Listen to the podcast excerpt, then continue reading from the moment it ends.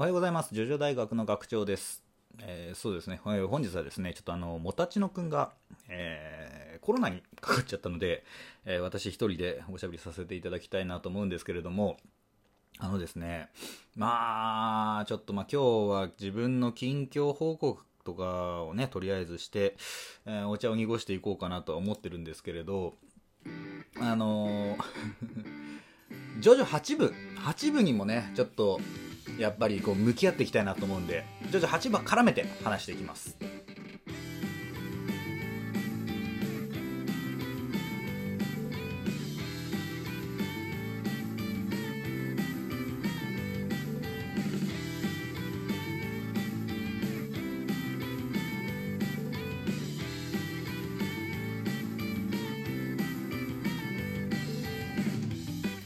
はい、改めましておはようございます。ジョジョ大学の学長です。えー本日はですね、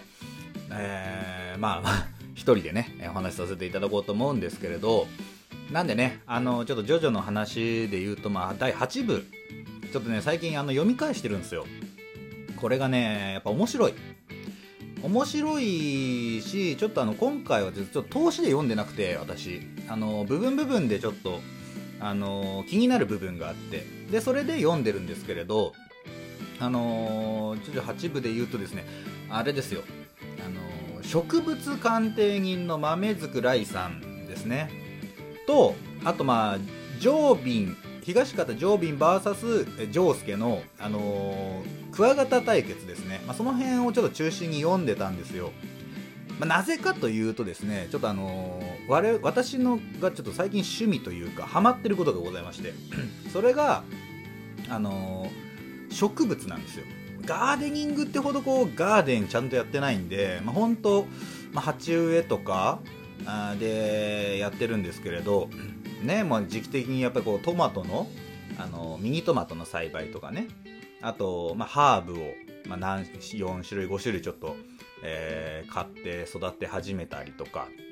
まあ、もちろん観葉植物のあたりをね、えー揃えてみたりとかですね。あとまあ実のなる木ですね、えーっとグミの木とあとみかんの木とあとそれからですねちょっとあのーまあ、マンゴスチンをね、えー育ててみようかなと、まあかなり難しいんですけどマンゴスチンに関しては。で熱帯のねそれこそあのもたちのくんのいるタイとかが原産になってくる、まあ、南国の果物なんですけれどもでもって、まあ、だからその辺をこう育てるにあたって豆づくらいさんというか、まあ、そのジョジョの8部って結構その植物とか、まあ、土とかあ昆虫とかね、まあ、その辺自然とこうなんか触れ合うようなあ話なんですよ。話がこうまあなってるんですよね、それがまあメインじゃないんだけど。っていうのもあって、まあ、その最近ちょっと読み返してみたっていうのがまずそのまあ発端ですね。だから、えー今日はちょっとねちょっとハマってるちょっと植物と、まあ、徐々にちょっと、ね、絡めて。あとそうそうなんでそのジョービンの虫キング対決の話をするとちょっとねあのひょんなことからですねあのヘラクレスオオカブトの幼虫を手に入れましてそれをね今ちょっとあの土の中であの飼ってるんですけれどその話もちょっとしようかな。まずねそのヘラクレスオオカブトの幼虫の話をするとこれね私ねすごいびっくりしたんですけどあのーどれぐらいでこれ羽化するか知ってます？皆さん。虫好きの方知ってんのかな？あのね2年かかるんですって。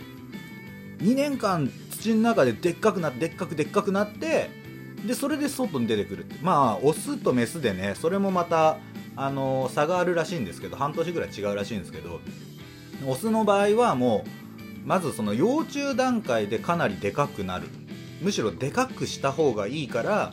えー土のその温度を低くしとく。低くすると幼虫期間が長くなるんですって。温度が低いと。俺もねそのだからそのびっくりしてました調べれば調べるほど面白いんですよ。その植物もあのー昆虫も。でだからその俺昆虫をね飼ってたことがほぼないんでちょっと初めての体験というかあまあちょっといい年してねこんなの初体験でどうなんだと思いますけれども面白いなと思って。っていうのもあまああれですね、まあ、徐々読んだ理由なんだけれども。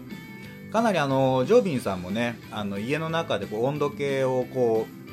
うやったりして、まあ、メインはあの人クワガタですけどヘラクレスも飼ってるっていうのでヘラクレスヘラクレスね、飼ってらっしゃるっていうので、えー、描写ありましたけれども、まあ、かなり気を使ってらっしゃった。えちなみにですけどやっぱクワガタの方が温度管理は厳しいらしいです。あの幼虫の時はね。えー、あんまり低すぎたり高すぎたりすると簡単に死んじゃってその点カブトムシの方が若干こう、あのー、余裕があるというかあの日本の気候でもまあまあ室内で、まあ、ある程度管理をしておけば、あのー、そんなには、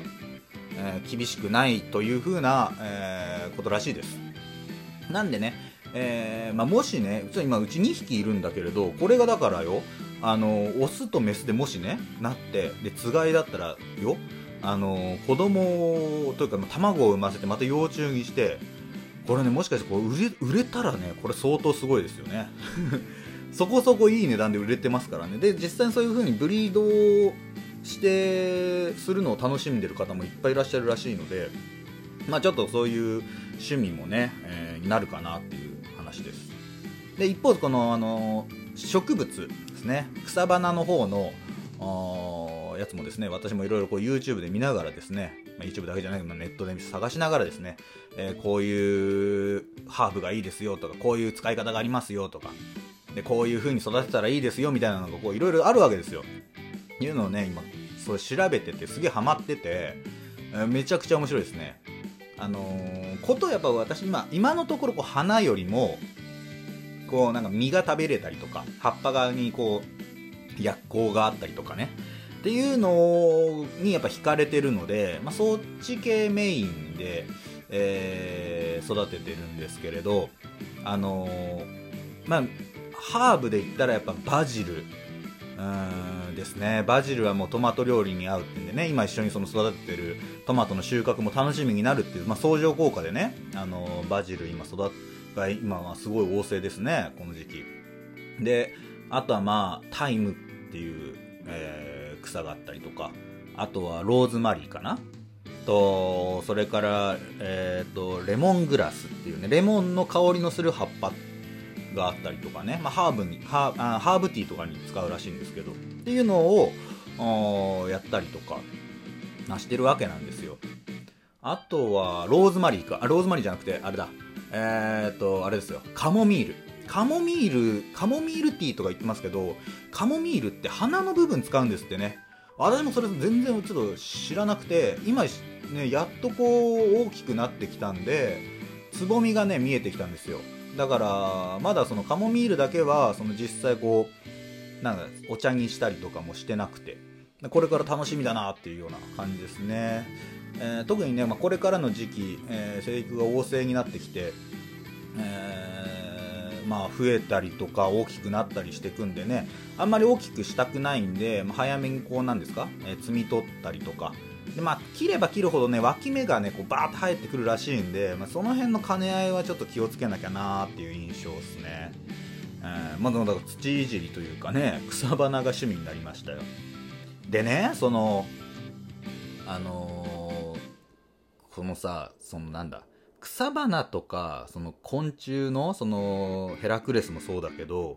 めちゃくちゃ時間かかるんですよ。で、みかんの木も植えたんですけど、結局ね、2、3年は実がならない。しかも美味しく食べれるようになったら10、なるには10年かかるとか、マンゴスチンもそうなんですけど、マンゴスチンなんかもっとすごいからね、こうね、あの、熱帯の植物なんで、あの日本でねなかなかこう結実、まあ、実がなる花が咲いたり実がなったりするっていう事例が少ないらしいんですよね。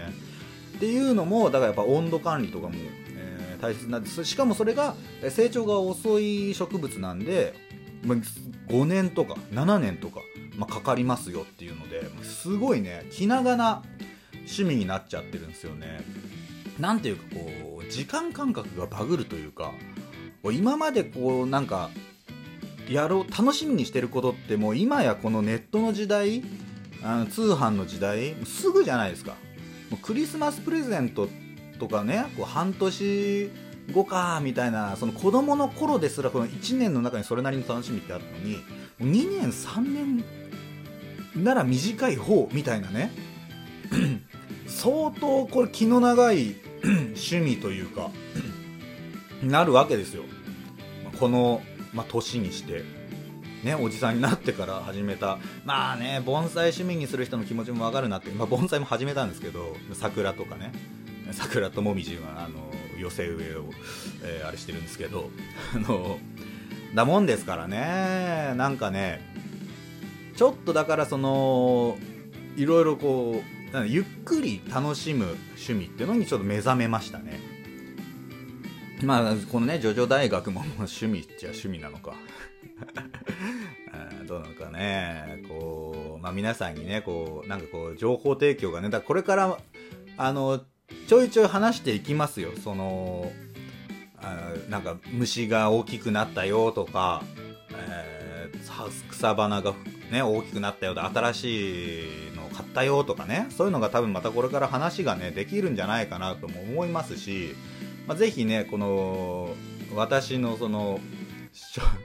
な趣味にですね、まあ、皆さんもぜひ付き合っていただければなと思って。であのー、もう一本ねちょっと私一人で撮ろうとこのと思ってるんですけど、まあ、次回の放送の予告です。ロカカカの実についての話をしようと思います、えー、8部の。謎多き植物なんですけれどもこれねあのちょっと植物かじった程度の私でも本当にこれねお不思議だなっていうのがあるんでちょっとねまあ、ぜひ楽しみにしていただきたいなというふうに思っております。はい、えー、この番組は、えー、ラジオトーク、スポティファイ、えー、もろもろで聞くことができております。皆さんからもね、あのお便り募集しております。ラジオトークのお便り機能、または、えー、ツイッター連携のマシュマロから何かね、えー、思ったことあったら、えー、教えてください。ということで、また次回お会いいたしましょう。 Arrivederci